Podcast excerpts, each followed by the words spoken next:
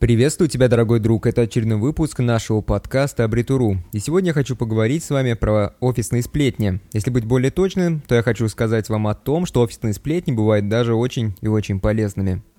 Давайте будем максимально честными. Ведь все мы не любим сплетни, если они каким-то образом касаются нас. Хотя, если сплетни про других людей, то послушать, а возможно и даже поучаствовать, было бы довольно интересно.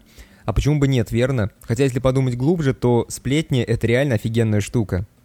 Если мы обратимся к истории, то вспомним, что именно сплетни помогали нашим предкам настраивать друзей против друзей, разоблачать различные служебные заговоры, не забыть о корпоративной вечеринке, но что гораздо важнее, вспомнить все то, что на ней было, если кто-то перебрал и очень сильно там чудил.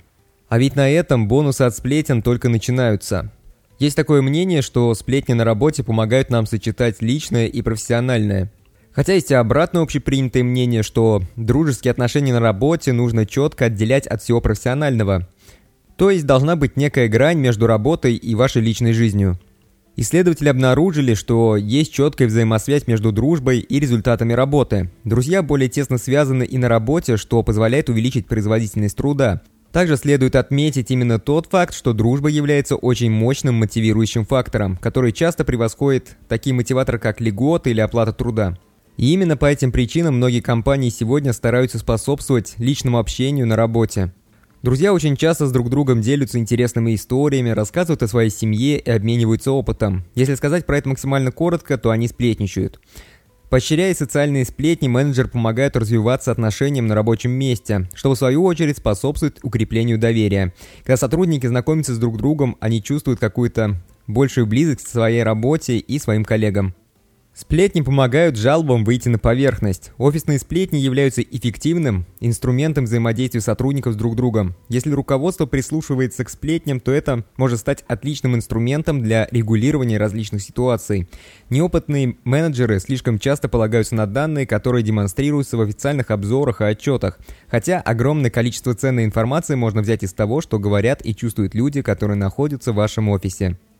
И вот наиболее вероятным именно то, что сотрудники будут максимально честны в тот момент, когда они находятся в коридоре, либо беседуют за чашечкой отличного кофе. Именно местные офисные сплетни могут дать руководителю информацию о том, как чувствуют себя сотрудники и насколько эффективно они работают. Именно это может помочь лидерам определить проблемные области и источники неудовлетворенности большинства сотрудников.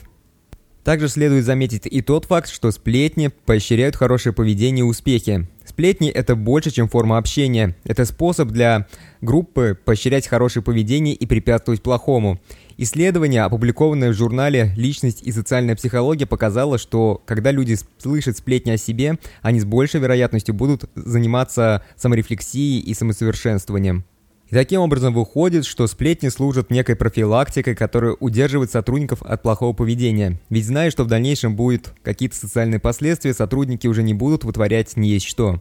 Наиболее перспективные компании, такие как Google, все чаще предлагают бесплатный обед, отчасти лишь потому, что это создает случайные столкновения между сотрудниками. Рост числа рабочих мест для совместной работы и социальных офисов показывает, что даже фрилансеры и небольшие команды очень сильно хотят такого социального взаимодействия, который вызывает творческий подход, удовлетворение и, конечно же, в первую очередь тут и порождаются сплетни.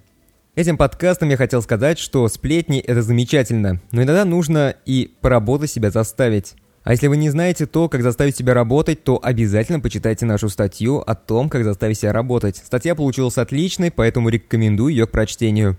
А там все, вот такой вот небольшой подкаст получился, надеюсь, что вам понравился. Если вам понравился, то обязательно ставьте лайки и подписывайтесь, если вы еще не являетесь подписчиком группы. Ведь дальше нас ждет еще больше интересных тем.